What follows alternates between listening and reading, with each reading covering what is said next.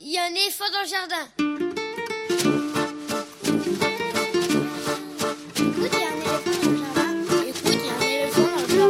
Bonjour, bonjour à toutes et à tous. Véronique Soulet au micro pour l'actualité culturelle des enfants, petits et grands en Ile-de-France. Une émission pour tous les adultes qui n'ont pas oublié qu'ils ont d'abord été des enfants. Chaque semaine, écoute, il y a un éléphant dans le jardin, vous fait découvrir artistes, créateurs, initiatives, médiateurs qui offrent aux enfants de quoi nourrir leur imagination et leur curiosité. En tout cas, ce qui nous semble original, réussi, intéressant, avec des reportages, des chroniques, des interviews, des lectures, concoctées par les chroniqueurs de cette émission et moi-même.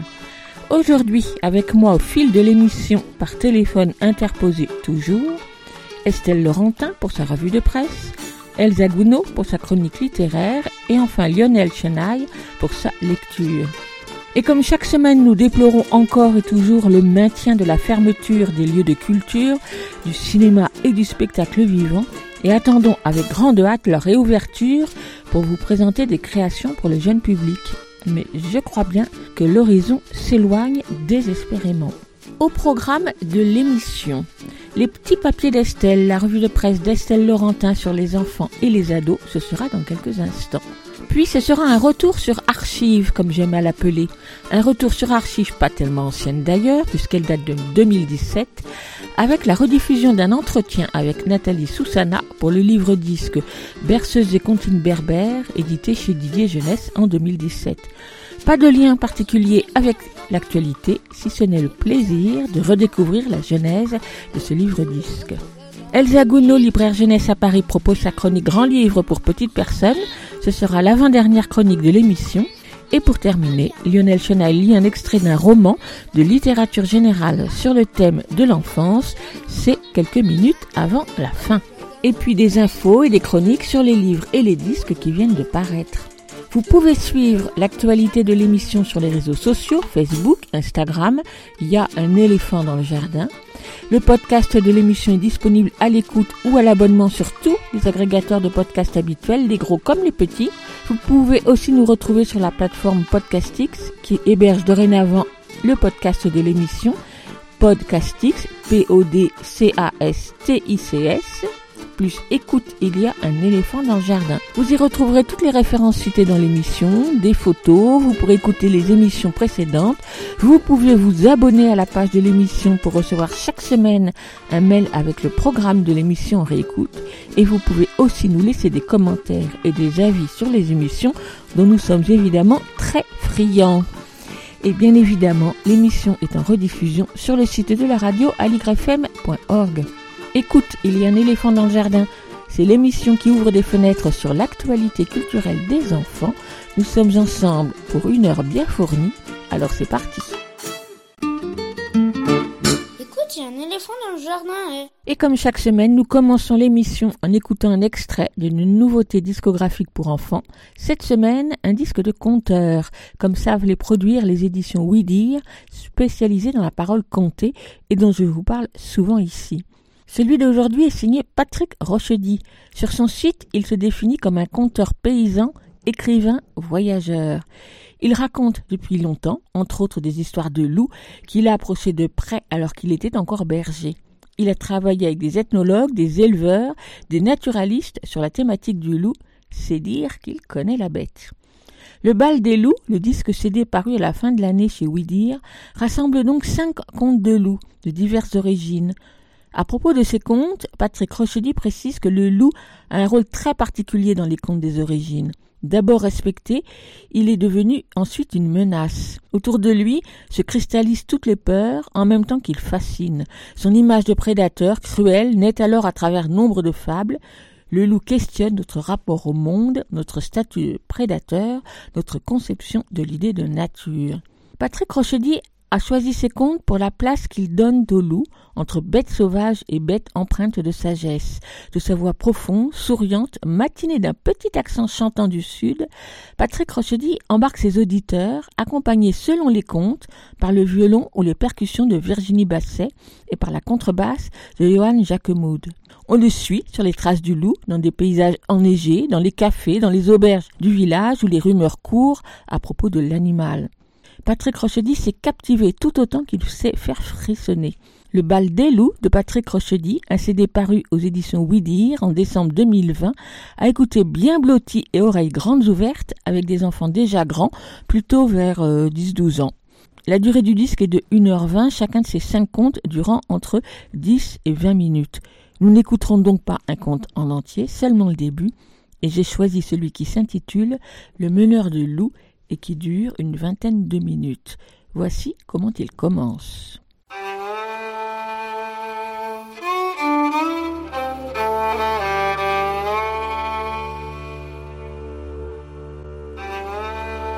Ce matin-là, ils étaient tous dans la rue. Hommes, femmes, enfants. Ne manquait personne. Tous dans la seule et unique rue du village. À lever les yeux vers le ciel, regarder ailleurs, pour pas se regarder en face? Parce que depuis trois jours, il y avait eu le chant. Quand je dis le chant, c'était le camp de la bison nègre, le chant de la bise noire. Et quand la bise noire a commencé son chant, ah, il fallait compter le temps qui passe. Et si le quatrième jour, il y avait le contre-chant, alors là, c'était une autre histoire. Quand je dis le contre-chant, c'était pas un chant d'oiseaux, c'était pas un chant de, femmes contentes de la vie ou d'enfants joueurs, non. Le contre-chant, c'était celui de la tuile du loup. Et quand la tuile du loup fait le contre-champ de la bise nègre, c'est pour annoncer l'hiver. Mais un hiver dont on parlera longtemps. Un de ces hivers où si vous n'avez pas eu la provision de bois suffisamment prête, si vous n'avez pas rentré tout ce qu'il fallait dans votre cave, tuer un bon cochon, eh bien, vous allez le trouver long cet hiver. Et, et peut-être même que vous en verrez pas la fin. Alors le soir venu, ils se sont tous retrouvés au café. Le seul et unique café du village.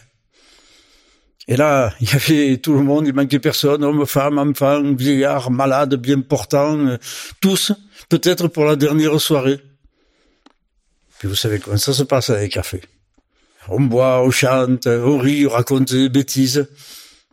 Et puis, et puis il y en avait un qui, lui, n'était pas assis avec les autres. Non, lui, il était là-bas au comptoir, à discuter avec le patron de tout, de rien. Mais tout le monde l'avait repéré, lui. Parce que, au fur et à mesure de la soirée, mais il a quitté le comptoir pour s'en aller là-bas, au Fenestrou. Celui qui donne sur la seule et unique rue du village. Et chaque fois qu'il quittait le comptoir, de son pas tranquille, de son œil pétillant pour s'en aller là-bas, poser sa tête sa joue contre le fenestrou, essuyer la buée et regarder. Eh bien, les chansons, les vers, blagues, tout était suspendu. Mais, à chaque fois, l'homme se retournait et, tout reprenait vie. Combien de fois il a traversé le café? Allez savoir. Dix, trente fois, personne n'a compté. Toujours le même pas tranquille. Le même geste pour essuyer la buée, la joue qui se colle contre la vitre et, et cette fois-là, quand il s'est retourné, eh bien, il était aussi blanc que la première neige qui tombait dehors. Mais ça, c'était rien. Par contre, quand il a ouvert la bouche, il a juste dit, le le meneur. Et là, ils ont tous compris. Et le café s'est vidé. Oh, ils se sont escampés aussi vite qu'une bande de moineaux qui voit arriver un chat. Chacun est rentré chez soi, s'est barricadé, a barré portes, fenêtres, même les cheminées, et ils ont attendu derrière.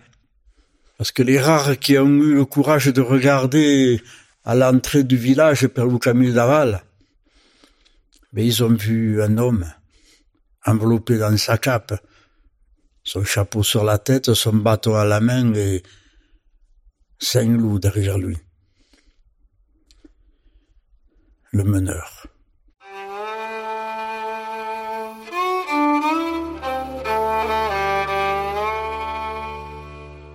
C'était donc le début du conte Le meneur de loups par Patrick Rochedy, à retrouver avec quatre autres contes sur le disque CD Le bal des loups, édité par Oui Dire. Bonjour Estelle. Bonjour Véronique, alors comment ça va ce matin? Ça va bien. On ne s'attarde pas. Quel va être le sujet de la revue de presse? Écoute, euh, on va faire euh, gousi gousi, euh, are are, on va parler bébé aujourd'hui, petit bébé. Bébé, carrément. Bon, on y va.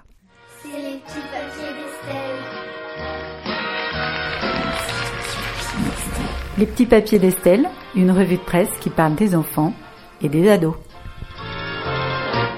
Alors après avoir caressé l'idée d'un sujet franchement reposant, en lorgnant du côté des articles parus sur la couverture neigeuse qui a très temporairement modifié le paysage des Hauts-de-France, à la troisième brève intitulée euh, La neige fait le bonheur des enfants, j'ai compris que ce serait difficile de tenir plus de 30 secondes sur le sujet et je me suis résignée. Alors je me suis résignée, Véronique, parce que en ce moment, qui dit revue de presse dit aussi d'une façon ou d'une autre Covid-19. Comme on a déjà un peu de vécu dans ce domaine, on peut même, avec des sujets sur la pandémie et ses conséquences, faire des retours en arrière maintenant. Lorsque la France a entamé son premier confinement, nombreux sont ceux qui prédisaient une explosion prochaine des naissances, inondant les réseaux sociaux de blagues en tout genre, c'était malin. France 24 nous en reparle le 23 janvier dernier et c'est plutôt la débandade, car de récentes statistiques révèlent que le baby-boom attendu n'est pas venu neuf mois plus tard.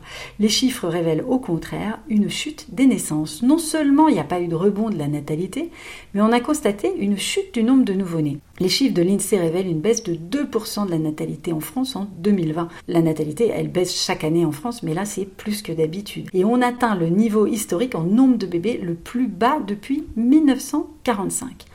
Alors pour les spécialistes de la question, apparemment il y en a, cette chute était prévisible. Les crises économiques et sanitaires comme la Grande Dépression dans les années 1930 ou la pandémie de grippe à la fin des années 1970 ont toujours historiquement conduit à un ralentissement temporaire des naissances. Et cette période de confinement, bah, elle a été beaucoup plus stressante que prévu et elle a pu pousser les couples à reporter leur projet de bébé. Cet argument-là, il est étayé par une étude récente publiée par la revue Demographic Research, attention à l'accent, et consacrée à l'impact du Covid-19 sur les projets d'avoir un enfant, alors en Italie, en Allemagne, en France, en Espagne ou bien au Royaume-Uni. En France, 50% des personnes ont déclaré avoir remis à plus tard leur projet de conception, tandis que 17% ont admis l'avoir complètement abandonné. Le 19 janvier dernier, Le Monde abordait la question des effets du confinement sur la parentalité, ceux qui avaient donc décidé un peu avant tout ça de faire un bébé, avec des témoignages qui étaient en effet peu engageants. Le journal a recueilli des récits par le biais d'un appel à témoignages sur le monde.fr. Pour les parents du cru 2020, pas question de trinquer pour la naissance, de partager bons plans et inquiétudes sur les difficultés de régurgitation ou de sommeil lors d'une sortie au square, et encore moins de placer leur bébé dans les bras d'un aïeul. Alors chez certains couples, si la vie en vase clos a pu dans un premier temps présenter des avantages comme celui d'éviter les intrusions intempestives, et eh bien sur le long terme, l'absence de tiers entre l'enfant et les parents pour jouer le rôle de témoin ou de conseil a des effets délétères. Une psychologue clinicienne a entrevu, dit-elle, l'effroi de certaines jeunes mères, surtout les primipares, qu'elle reçoit dans son cabinet, laissées dans l'illimité de la maternité, ce qui peut vouloir dire, par exemple, allaiter en continu. Alors ça, il n'y a pas de doute, ça fait hésiter. Donc la natalité, bah, elle a continué à chuter, et les parents de 2020 en ont bavé un peu plus que les autres. Mais ça n'empêche pas que sur France 2, le 19 janvier dernier, la nouvelle, c'est quand même que les bébés conçus pendant le confinement du printemps sont enfin nés. À la maternité de l'Institut mutualiste Montsouris à Paris, Léon, un bébé du confinement, âgé de deux jours, se porte à merveille.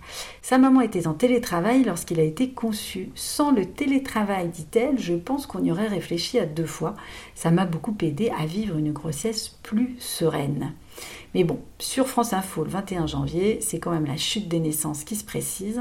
Si depuis quelques semaines les bébés du confinement conçus à partir de la mi-mars poussent leurs premiers cris dans les maternités françaises, la nouvelle génération ne se bouscule pas au portillon et certains tablent sur un recul avoisinant les 22% d'ici avril. Alors en France, pays déjà marqué par un recul de la natalité depuis une décennie, aucune donnée nationale ne permet encore de mesurer clairement l'ampleur du phénomène. À l'échelle mondiale, le brouillard reste lui aussi fort épais. Mais les indices d'un futur baby crash se multiplient. Alors s'appuyant sur les crises économiques et les pandémies du passé, deux économistes américains ont estimé que le Covid-19 allait faire chuter le nombre des naissances d'environ 8% aux États-Unis en 2021, une ampleur équivalente aux baisses consécutives à la pandémie de grippe espagnole et à la Grande Dépression des années 1930, écrivent les auteurs. Bon, c'est des projections, ça n'engage que. L'impact de la pandémie sur la natalité, en revanche, sera variable d'un pays à l'autre, ça c'est à peu près sûr. Dans des pays comme la France, qui ont une politique familiale développée et qui soutiennent l'économie pendant la crise, la baisse sera sans doute moins importante que dans des pays avec un filet social plus mince, comme les États-Unis ou le Royaume-Uni, avance le démographe Gilles Pison, auteur d'une note sur la fécondité en Europe. Et puis les pays qui ont une fécondité déjà basse, comme l'Italie, devraient être davantage touchés que les autres. Et puis si certains pays en développement pourraient voir leur natalité, elle, grimper sous l'effet de la crise, c'est, nous dit-il, en raison de la difficulté d'accès à la contraception et au centre d'avortement. Donc là, on est sur des grossesses non désirées. Bref, hypothèse, hypothèse, on attendra d'avoir un peu plus de recul pour vérifier tout ça. Et puis pour rappel, en mai 2019, sur les antennes de France Inter, au téléphone sonne plus précisément, les mêmes experts s'interrogeaient sur faut-il encore faire des bébés Après tout, euh, la, question pardon, reste encore posée. Alors finalement, bah écoute, euh, Véronique, ce sujet qui paraissait prometteur avec les bonnes blagues sur une folle activité sexuelle pendant le confinement n'était pas marrant marrant. Mais comme on commence à s'y faire, eh ben on reste cool en terminant sur une reprise par Jacques Dutronc de la chanson écrite en 1931 par Albert Villemetz.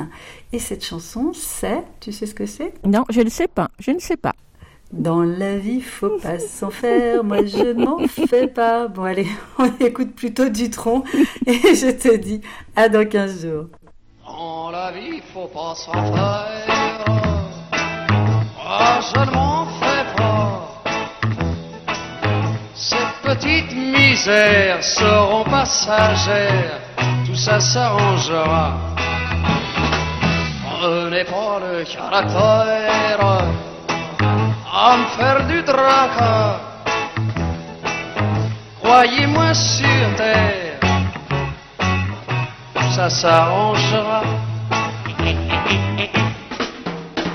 En sortant du 30 et 40, je ne possédais plus un rallye. De l'héritage de ma tante, un autre que moi se serait dit, je vais me faire sauter la cervelle suicider d'un coup de couteau, empoisonné, me fiche à l'eau, enfin des morts bien naturels. Moi, voulant finir en gaieté, je me suis tué à répéter. Dans la vie, faut pas s'en. Moi, je ne m'en fais pas. Ces petites misères seront passagères, tout ça s'arrangera. Je n'ai pas le caractère à me faire du tracas. Croyez-moi sur terre, faut jamais s'en faire, moi je ne m'en fais pas. Je rentre à Paris mon notaire m'annonce, votre père vous colle un conseil judiciaire et 25 louis de pension par mois. Et il ajoute, je ne vois plus personne dont vous puissiez hériter. Faut travailler et prendre un métier. C'est le conseil que je vous donne. Je lui dis comment vous voudriez que je vole le pain en ouvrier. Dans la vie, faut pas se faire. Moi, je ne m'en fais pas. Ces petites misères seront passagères, tout ça s'arrangera. Je n'ai pas le caractère à me faire du. Croyez-moi sur terre, faut jamais s'en faire, moi je ne m'en fais pas. Vous écoutez Aligre FM sur 93.1. Vous l'écoutez Aligre FM 80 gradins. Aujourd'hui, je vous propose un retour sur archives, c'est-à-dire la diffusion d'un entretien réalisé dans cette émission il y a quelque temps, sans lien avec une quelconque actualité, mais qui de fait l'est encore.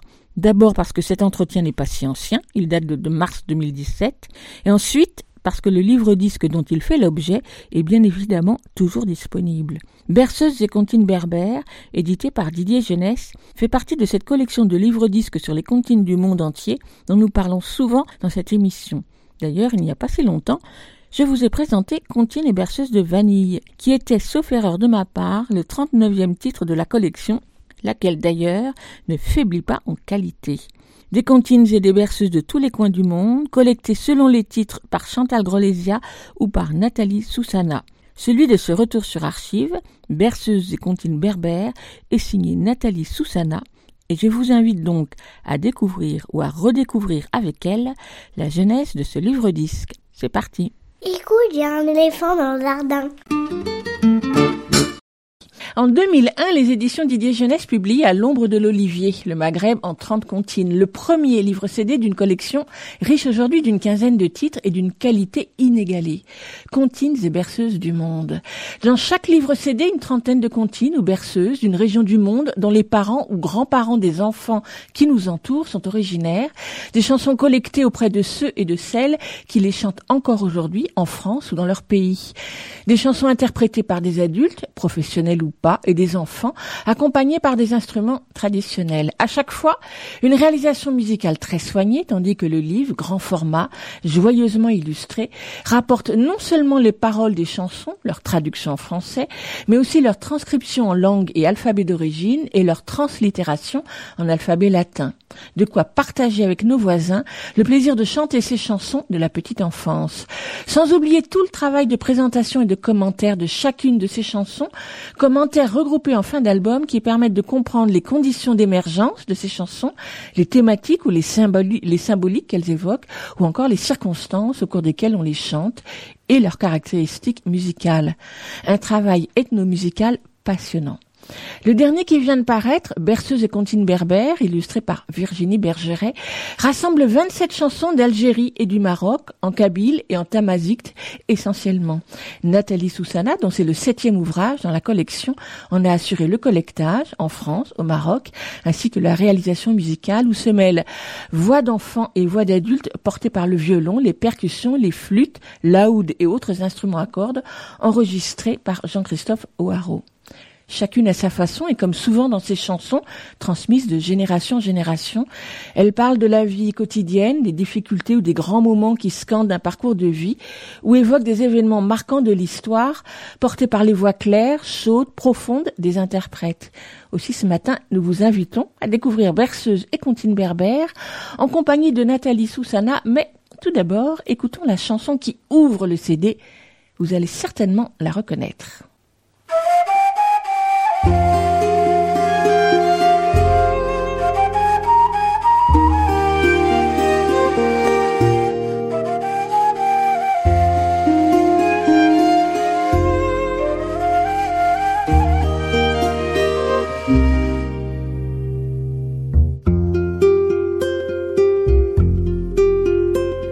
صندوق صندوق أفكار حدودي دام الليل. الصندوق الصندوق أكنا نتشرب وقال أكنا نتشرب وقال أندو أندو أيغي. كتا نتمني. عندو أي غيف كثا وارش تبولي يا كناني نتمني.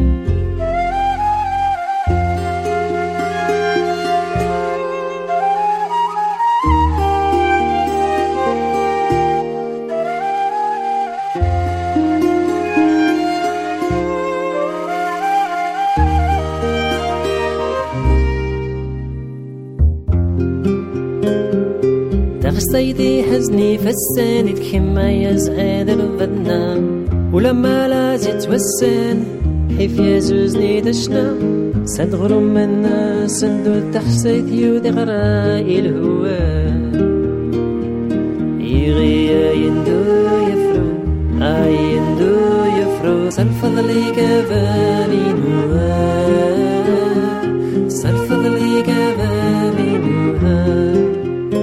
الصندوق الصندوق أفكار جديدة بالله الصندوق الصندوق أكنا نتشرب وقال وقال أندو أندو أيغي كتا وارش تنبو مني. اندو اندو أي غيف كنت وارشتني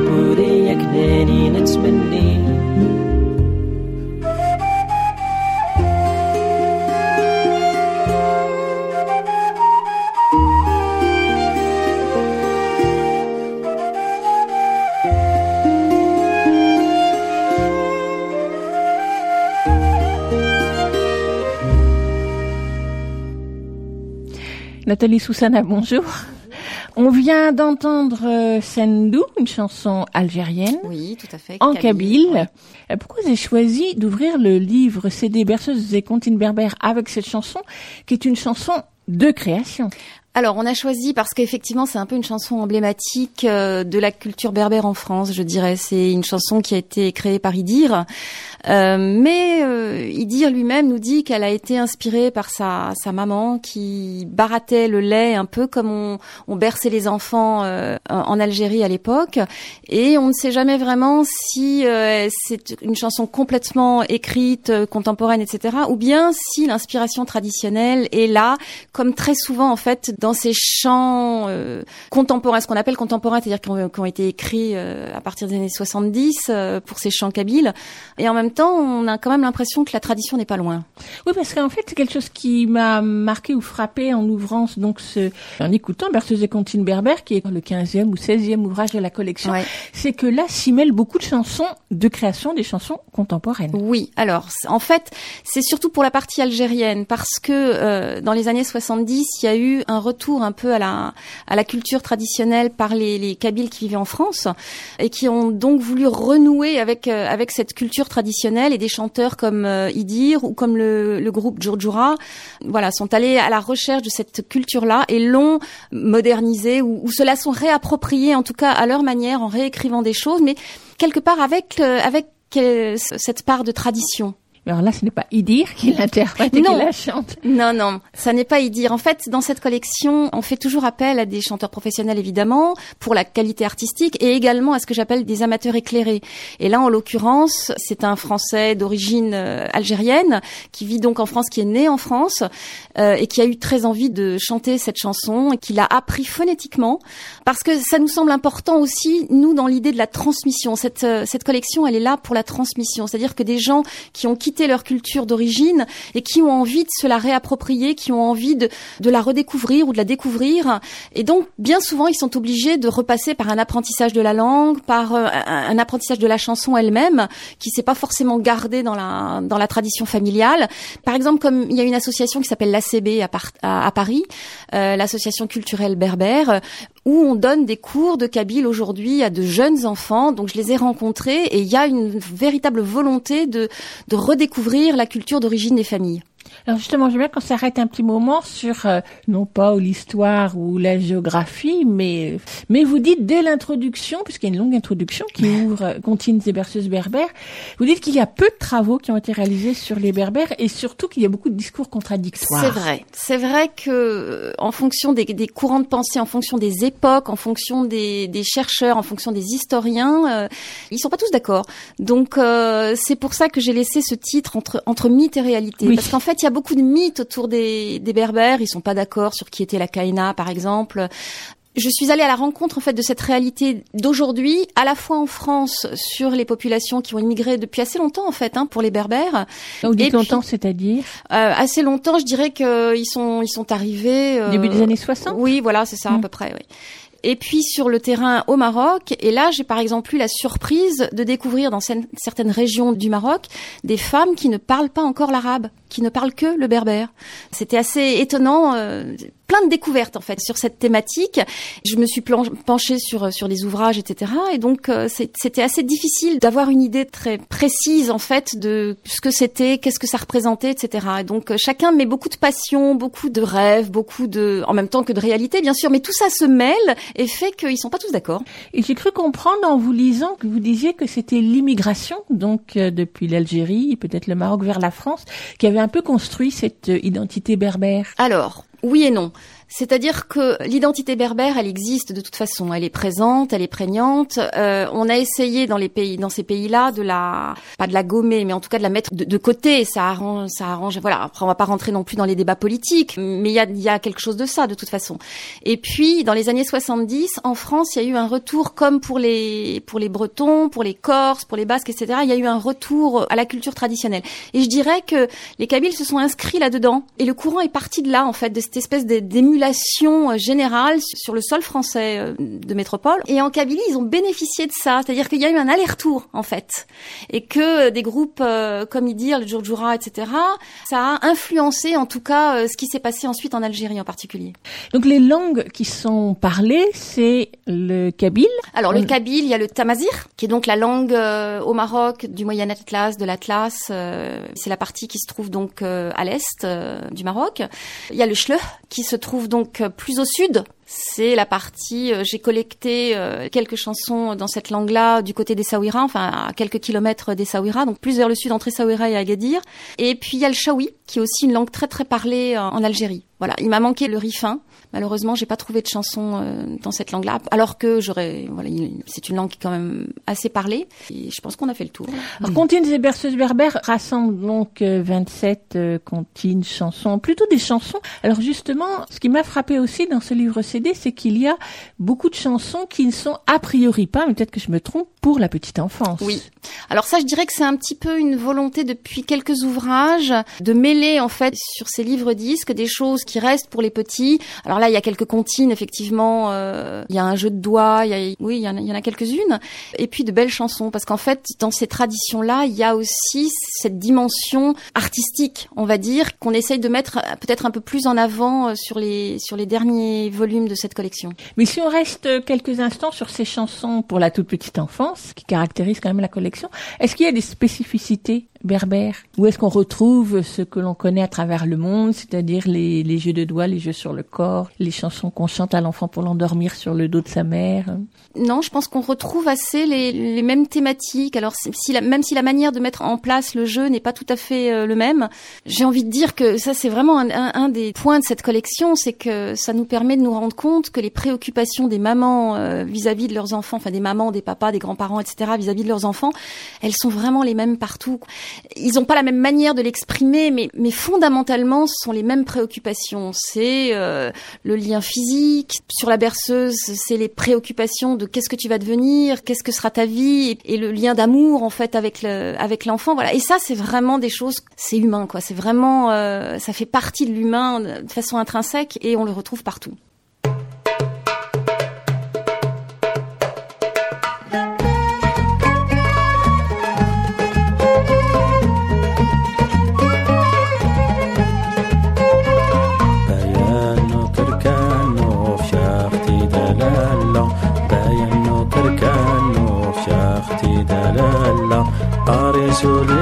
قريتو شاختي دلالا ونصديت نسفيت.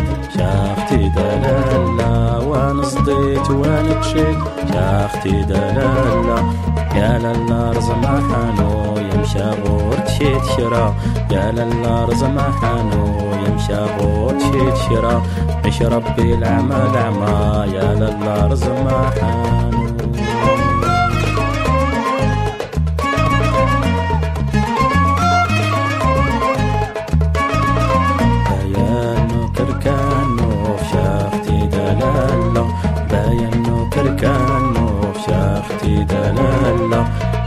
قاريتو شاختي دلالا ونصديت نسوفيت شاختي دلالا ونصديت والتشيت شاختي دلالا يا للنار زمحانو يمشى غور تشيت شرا. يا للنار زمحانو يمشى غور تشيت شرا.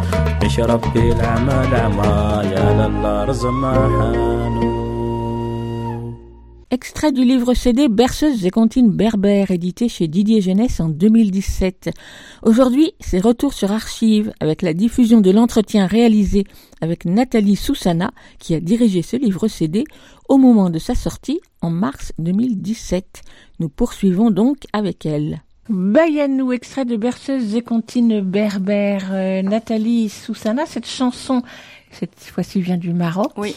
Elle est chantée en tamazique. Tamazirt, oui. Alors en fait, j'étais euh, pour le travail de collectage au Maroc au moment de la fête de l'Ashura. L'Ashura, c'est comme un peu un carnaval.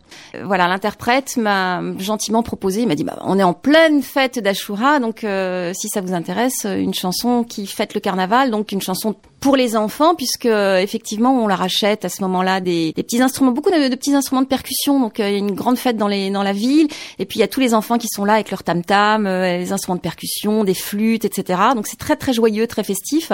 Ils se déguisent, donc c'est vraiment une, une idée du carnaval. Et donc euh, cette chanson accompagne un peu comme pour Halloween quand les enfants passent de maison en maison pour euh, avoir des bonbons, des gâteaux, etc. Donc ils font la même chose, ils chantent cette chanson et ils vont voir les voisins, les, les, la famille, etc. pour récupérer. Euh, alors c'est plutôt des dates, des, des fruits secs. Ou... Ça tombe au moment de la récolte des dates aussi. Ça fait plusieurs fois que vous utilisez le mot collecter, collectage. Qu'est-ce que ça veut dire précisément collecter? Collecter, ça veut dire faire le, enfin faire le tour, chercher en fait auprès des personnes ressources. Donc euh, ça peut être euh, un peu des gens qui ont connaissance de la culture traditionnelle, mais pas que, c'est euh, les familles, c'est les parents, etc. Et donc je leur pose la question qu'est-ce qu'on vous chantait quand vous étiez enfant, ou qu'est-ce que vous vous avez chanté à vos enfants? Voilà, le travail de collectage en fait, il part de là. Et là, généralement, il y a un grand blanc. Et les gens me disent euh, ah c'est une question à laquelle j'ai jamais vraiment réfléchi. Et donc à partir de là, on commence à dérouler un fil. Et on commence à essayer de remonter soit le cours de la mémoire, soit on, on appelle euh, très souvent, ça arrive comme ça. C'est les gens me disent, moi je me souviens pas de ce qu'on de, de, de, ce qu'on m'a chanté. J'étais trop jeune évidemment, mais ma mère doit s'en souvenir. Et hop, on prend le téléphone et on appelle maman. Et là, souvent il y a des scènes comme ça qui sont assez touchantes où euh, l'enfant, enfin l'enfant devenu adulte, en tout cas, renoue quelque chose avec euh, avec le parent, et puis lui demande qu'est-ce que tu me chantais quand j'étais enfant? Et donc quand je pose la question et vous, qu'est-ce que vous avez chanté à vos enfants? Ça dépend des cultures. Il y en a certains qui chantent beaucoup. Et donc chez qui ça reste très prégnant, et puis il y en a d'autres chez qui ça se perd. Voilà. Et quand ça se perd, en fait, on met le doigt sur quelque chose qui les interpelle.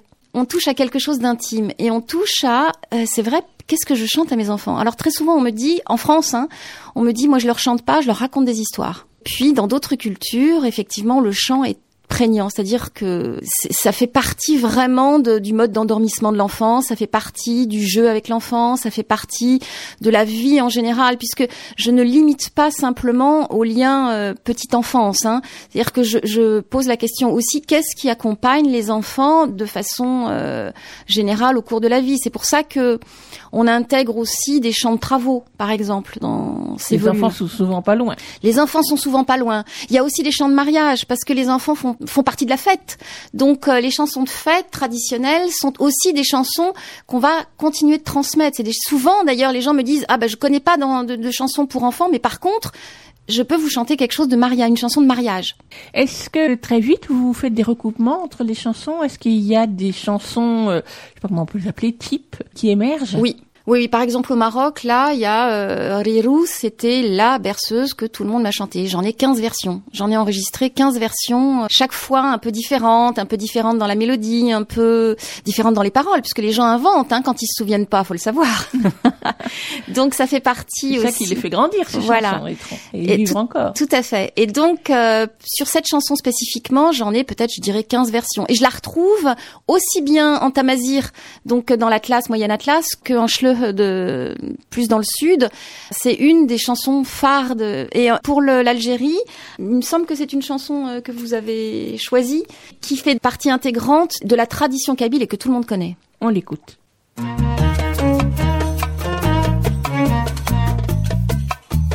Grada bobre, ti bug sa shore. Mo grada bobre, ti bug sa shore.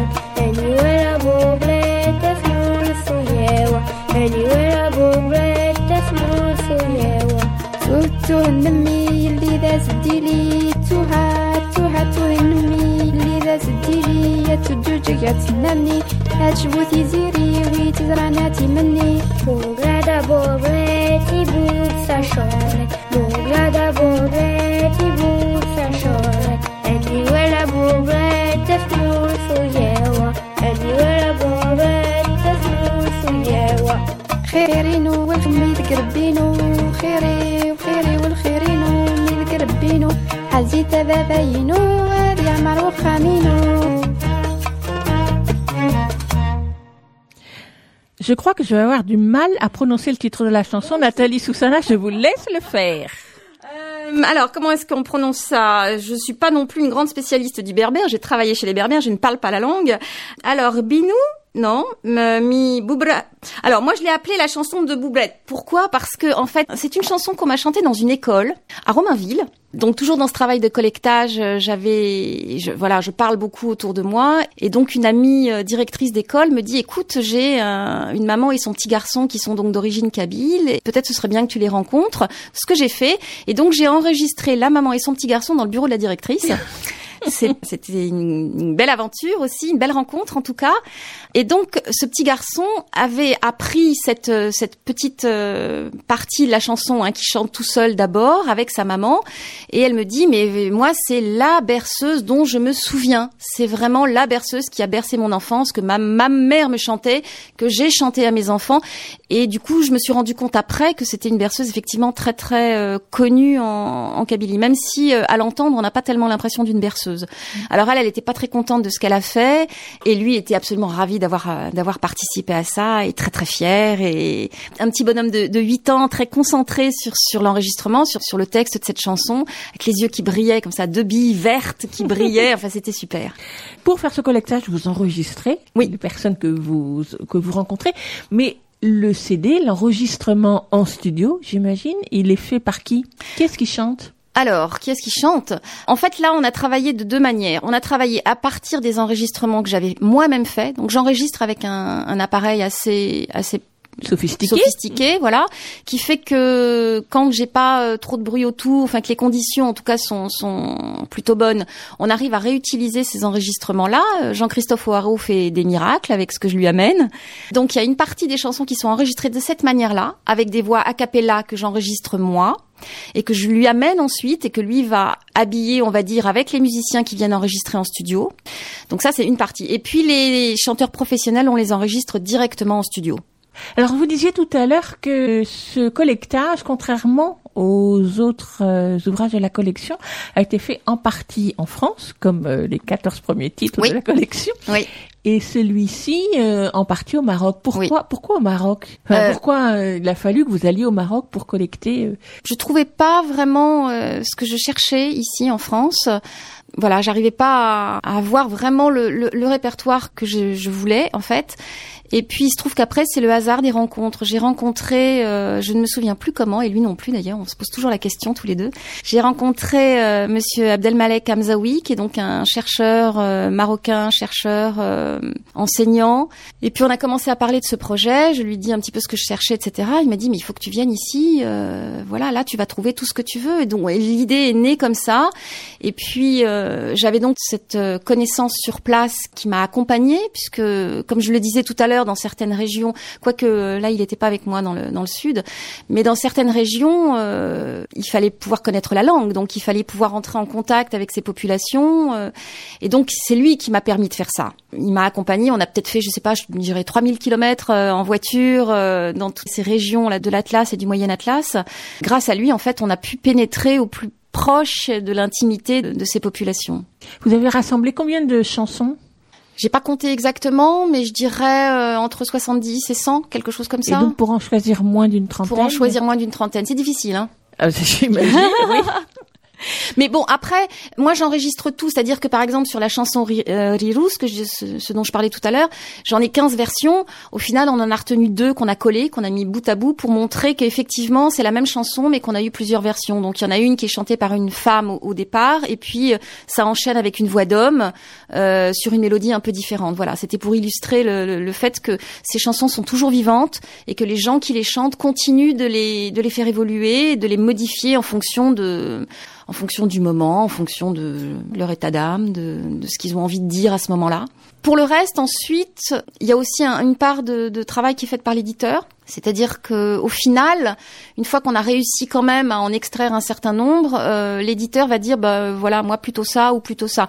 Et c'est important qu'on ait ça parce que quand on est immergé complètement dans un répertoire pendant, ça me prend deux ans pour faire un, un ouvrage comme ça. euh, au bout d'un moment, on n'a plus vraiment le recul nécessaire pour faire ces choix-là. Et du coup, c'est bien qu'il y ait quelqu'un qui à un moment donné me dise euh, bon bah finalement celle-ci peut-être plus intéressante que ça, etc. Alors il y a Jean-Christophe qui fait ça aussi. Hein. Jean-Christophe O'Haraud, quand je lui amène les, les voix, les bandes au départ, il fait déjà lui aussi un premier travail de d'élagage, on va dire. Nathalie Soussana, vous êtes euh, musicienne. Oui. Vous travaillez dans un groupe de musique klezmer? Alors je m'occupe du groupe Yankele, qui est donc un groupe de musique klezmer. Voilà, c'était aussi un peu euh, pour cette raison que j'avais démarré euh, sur la collection de, avec le, le livre des comptines du Jardin d'Éden. Mais je suis aussi euh, pédagogue. Je travaille dans un conservatoire euh, de musique à Duny. Je fais travailler des ensembles vocaux. J'ai un atelier comédie musicale, donc je, je fais pas mal de travail sur la voix, de direction vocale, ce qui me permet aussi de faire ce travail-là sur euh, sur la collection. Alors un travail que vous faites en amont puisque vous collectez et que vous assurez la coordination vocale Oui. de livres CD, mais que vous faites aussi en aval puisque vous faites entre guillemets vivre ces livres CD dans- oui. auprès des enfants, Oui, auprès des familles. Alors en fait, il y a deux manières de les faire vivre. Sur deux de ces ouvrages, sur les comptines du Jardin d'Éden et sur Miel et Pistache, j'avais monté un spectacle vivant. C'est-à-dire qu'il y a eu euh, spectacle sur scène de ces deux ouvrages-là, avec des musiciens, euh, musiciens traditionnels, chanteurs. euh, voilà, donc ça c'est une partie de- du travail. Et puis l'autre partie, c'est un travail avec euh, dans les écoles ou bien euh, dans les villes. Là, j'ai un travail en train sur la ville de, de Tremblay en France, où là effectivement, je m'appuie sur ce travail de collectage pour euh, aller à la rencontre des mémoires des enfants, des écoles ou de, ou de la ville, et puis d'essayer de faire entre guillemets ce, ce même travail avec eux. Ce qui a donné lieu, par exemple, avec euh, une école, c'était au Lila. Enfin, il y en a eu d'autres, hein, mais ça, ça avait vraiment été un beau travail. On a travaillé avec une dumiste du conservatoire des Lilas, et donc on a fait un, petit ouvrage, un petit livre disque de euh, collectage de chansons d'une classe. Oui, c'était une classe avec un, rendu enregistré, donc hein, par les enfants eux-mêmes, chanté par les enfants, et parfois avec l'aide des parents, puisque je me souviens d'une petite fille serbe qui était venue avec sa grand-mère chanter. Donc on est vraiment dans un travail de transmission. Ouais, tout à fait. C'est vraiment ça qui m'intéresse en fait. C'est à la fois le, tra- le- le- le travail de la transmission, le travail de l'identité, enfin oui, l'identité de la transmission et le tout dans un travail artistique. Je suis absolument pas ethnomusicologue, donc euh, moi ce qui m'intéresse c'est aussi la dimension artistique, c'est aussi le plaisir qu'on va prendre à écouter le, le livre disque, parce qu'il y a des ethnomusicologues qui feront ça beaucoup mieux que moi et, et beaucoup plus en profondeur, avec un travail plus fouillé, etc. Et moi c'est vraiment aussi la dimension artistique qui m'intéresse. D'ailleurs, ça m'a frappé dans les commentaires, puisque chaque chanson est accompagnée d'un commentaire regroupé en fin d'ouvrage. Oui. Vous parlez particulièrement beaucoup de la musique Oui. Ah oui. et de, de comment elle s'inscrit dans l'histoire musicale Ouais. des cultures. Je trouve que la musique est vraiment le vecteur, c'est un vecteur extrêmement important. On comprend pas la langue, Mais n'empêche que si on l'écoute chanter ou si on l'écoute parler, l'impact ne sera pas le même. Si je vous lisais euh, simplement une des chansons sous forme de poème, et si ensuite vous l'entendez mise en musique, avec les instruments traditionnels, avec les inflexions de la voix, de la langue, etc., forcément l'impact n'est pas le même. C'est beaucoup plus universel. Bon, voilà, j'ai rien inventé hein, quand je vous dis que la musique est universelle. Elle est vraiment porteuse dans ce lien et dans ce fil de, de transmission et de, et de tradition. Euh, Nathalie Soussana, merci beaucoup, auteur de cet ouvrage Berceuse et comptine berbère, 27 chansons du Maroc et d'Algérie, paru chez Didier Jeunesse dans cette collection emblématique de Berceuse et comptines du monde, un livre, un CD. Et on va se quitter avec une dernière chanson que je vais vous laisser présenter, une chanson kabyle qui vient d'Algérie, Hey Idoura Gerger. non, ce n'est pas la peine de rire de mon accent, merci. Mais je ferai pas mieux, je ferai pas mieux, je vous rassure. c'est une langue extrêmement difficile. Ça, je me suis rendu compte que c'est vraiment, c'est, elle, elle- elle est vraiment très très difficile à prononcer. Donc ça, c'est une euh, chanson des Jojura, justement, puisqu'on en parlait en début d'émission. C'est une chanson qui a été popularisée par euh, les Jojura et qui parle, je crois, de leur région. Merci beaucoup, Nathalie Mais Soussana. merci à vous de m'avoir reçu.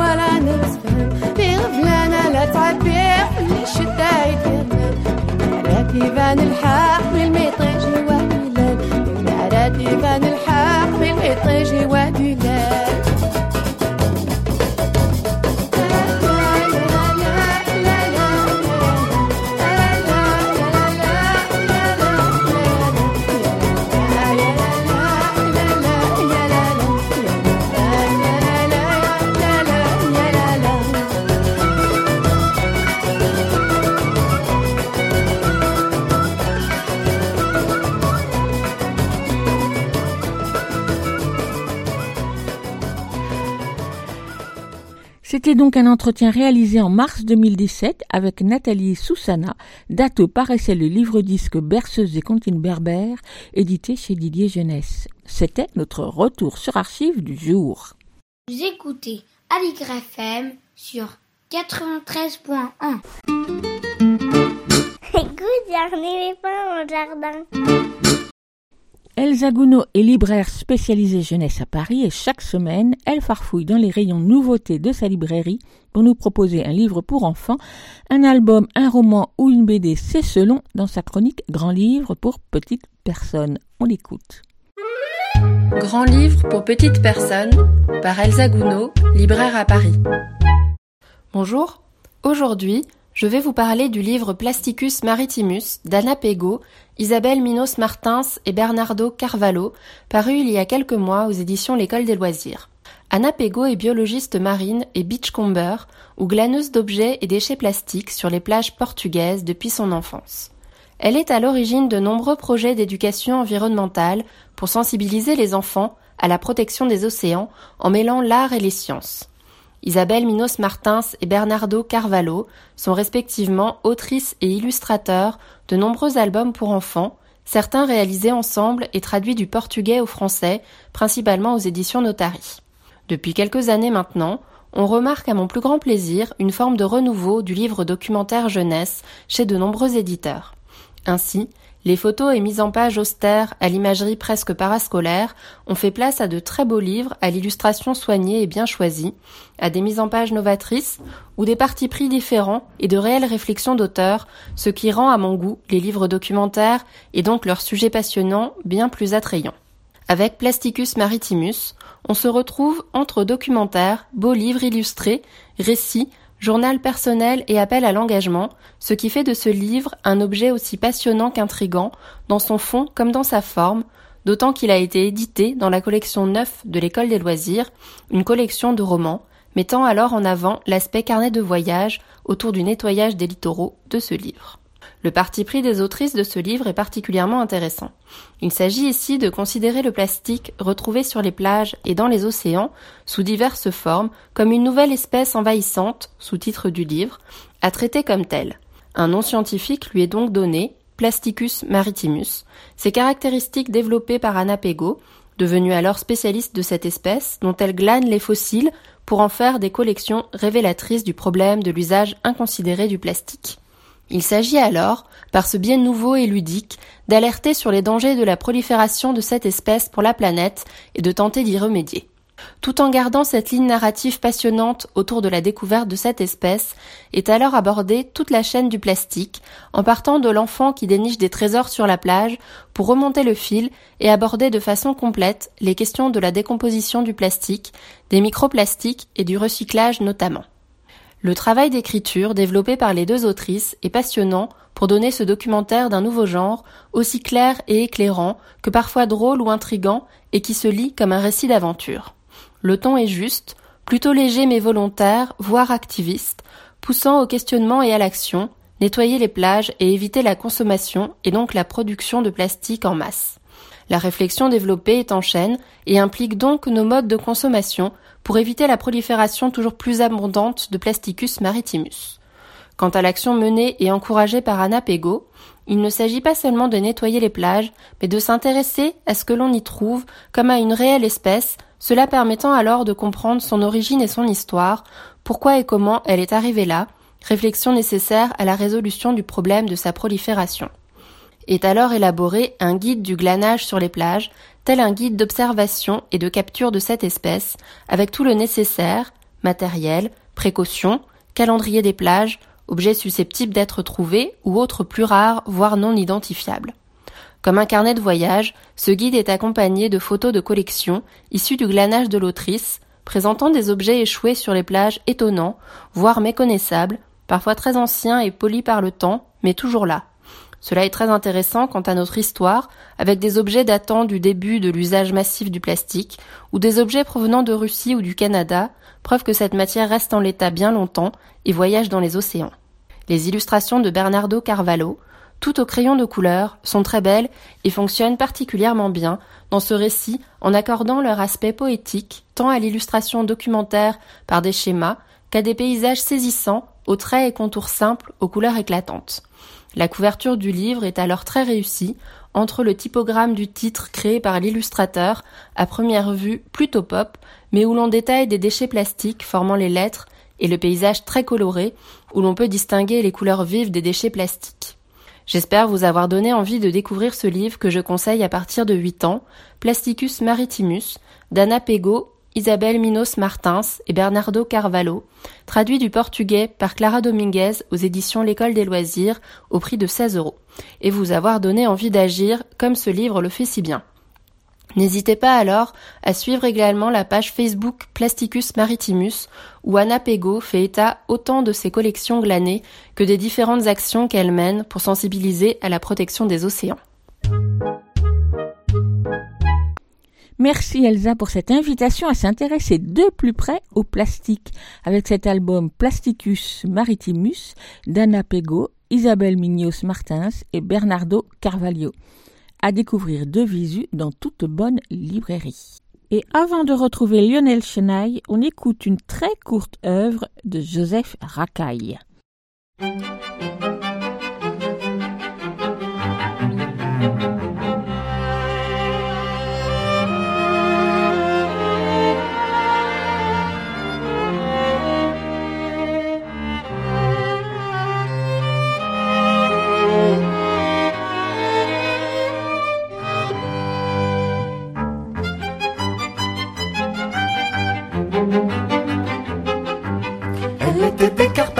Aimait la rhubarbe. Quand elle tirait les cartes, il lui tirait la barbe.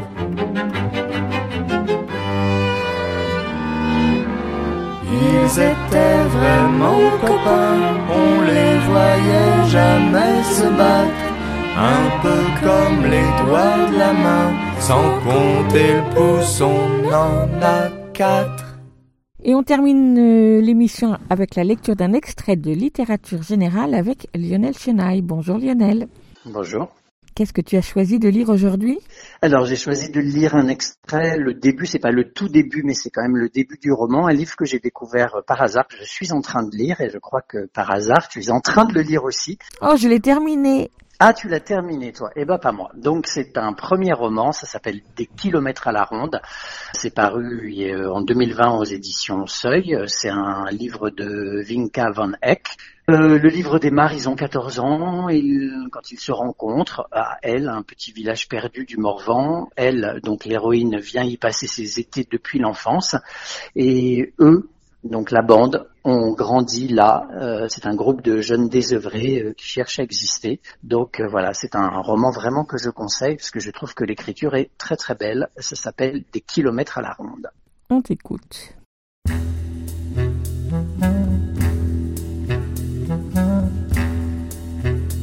On connaissait déjà pas mal le village avec Lorraine avant de les rencontrer. Mais après, tout avait été différent. Les choses avaient commencé à la Pentecôte, un peu plus d'un an auparavant, pendant ce que les gens appelaient la semaine des gitans. Ils arrivaient le jeudi. Caravanes et camions se garaient sur l'ancien champ de foire aux bestiaux, et en 24 heures, ils prenaient possession de l'esplanade, chamboule-tout entre les allées de tilleuls. À l'autre bout, on en oubliait presque l'entrée de l'hospice, où les vieux finissaient tous par s'échouer. Les vaillants, dont on aurait parié qu'ils mourraient chez eux directement de l'escabeau au ciel en changeant une ampoule, les doux, à qui on aurait quand même pu épargner ça, et même les teignes, qui accableraient le personnel de leur langue mauvaise jusqu'au dernier souffle. Tous, et avec eux des pans entiers de l'histoire du village, de guerres dont nous ne savions rien, abîmés dans leur silence sidéré. Pourtant, à la Pentecôte, pour ceux dont les chambres donnaient sur la rue plutôt que sur la sapinière au nord, c'était buvette, machine à sous, autodrome, parquet flottant du bal sous le grand chapiteau, et surtout la chenille, la piste aux étoiles. Pas un jeune du canton ne pouvait rater ça. Ça avait beau être toujours les mêmes manèges, les mêmes canards en plastique délavé, le même mousseux à gagner au tir à la carabine, quand ça démarrait, quand la sono saturée des autotamponneuses faisait trembler les vitres des maisons, le galop dans les jambes, c'était plus fort que nous. Avec les années, l'illusion de réussir à décrocher le gros lot nous avait abandonnés. On bêchait les barbes à papa et même la chenille. On en redescendait avec l'air de ne pas y avoir touché. N'empêche, il fallait en être. Et à 14 ans, on y était pour presque rien. Plus les pochettes surprises, et pas encore la buvette. Juste l'espoir rutilant de croiser d'autres jeunes venus pour l'occasion de trente bornes à la ronde, autant dire l'horizon. On en était donc à compter ce qu'il nous restait de monnaie pour le stand à pince. Lorraine, douée d'une prédisposition pour le grappin, moi, malgré des tentatives répétées qui ne ramenaient jamais rien, ni bracelet en toc, ni bibelot clinquant, ni la moindre peluche made in China, quand Phil nous accosta le premier. Va savoir s'ils avaient tiré au sort celui qui viendrait en éclaireur. Ce qui est sûr, c'est que Phil me parut immédiatement sympathique. C'était le genre de type qu'on avait l'impression de connaître depuis toujours, quelqu'un dont il ne serait pas venu à l'idée de se méfier, parce qu'il s'avançait sans défense, presque les mains en l'air. Sans chercher de prétexte bidon, il pointa les autres du menton. Ses potes là-bas, qui faisaient semblant de regarder ailleurs, crevaient d'envie de savoir s'ils pouvaient se joindre à nous. Il s'était présenté sous le nom de Julien, mais agitant nerveusement les longs segments maigres de ses jambes et de ses bras, il dit qu'on pouvait aussi bien l'appeler fil.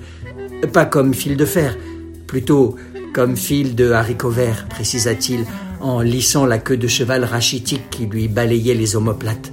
Et ça nous fit marrer. Si bien que, planté devant nous à se balancer d'un pied sur l'autre, il ne mit pas longtemps à nous convaincre de faire rappliquer le reste de la bande. À son signal, un sifflement entre les doigts façon cow-boy, les six garçons en bombeur, postés à l'extrémité des remparts, se mirent à pousser leur mobilette dans notre direction. Et salut. Rien de plus banal. Voilà comment je les rencontrais la première fois. Phil, son frère Buddy, le bègue, Malo, Jimmy, José, Renaud et Chuck.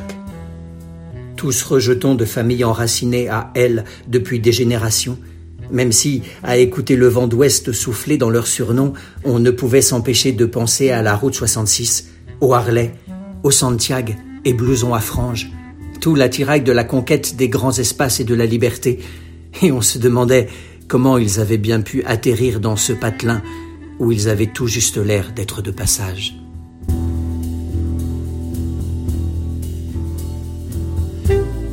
Merci Lionel. Est-ce que tu peux nous rappeler le titre du roman? Oui, ça s'appelle Des kilomètres à la ronde de Vinca ou Vinca, je ne sais pas comment on dit, Van Eck. C'est paru aux éditions du Seuil en 2020. Merci beaucoup et à la semaine prochaine pour une autre découverte littéraire. À la semaine prochaine. Écoute, il y a un éléphant dans le jardin, c'est fini pour aujourd'hui.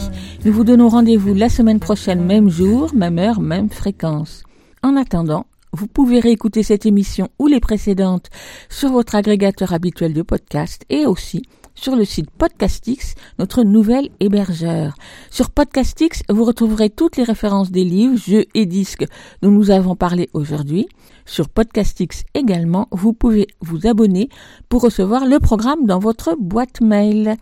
Podcastix, Podcastix, plus écoute, il y a un éléphant dans le jardin et vous arriverez sur la bonne page. Et bien sûr, les émissions sont aussi en écoute sur le site de la radio aligrefm.org. À la semaine prochaine. À plus. À la prochaine. À plus. À la prochaine. À plus. À la prochaine.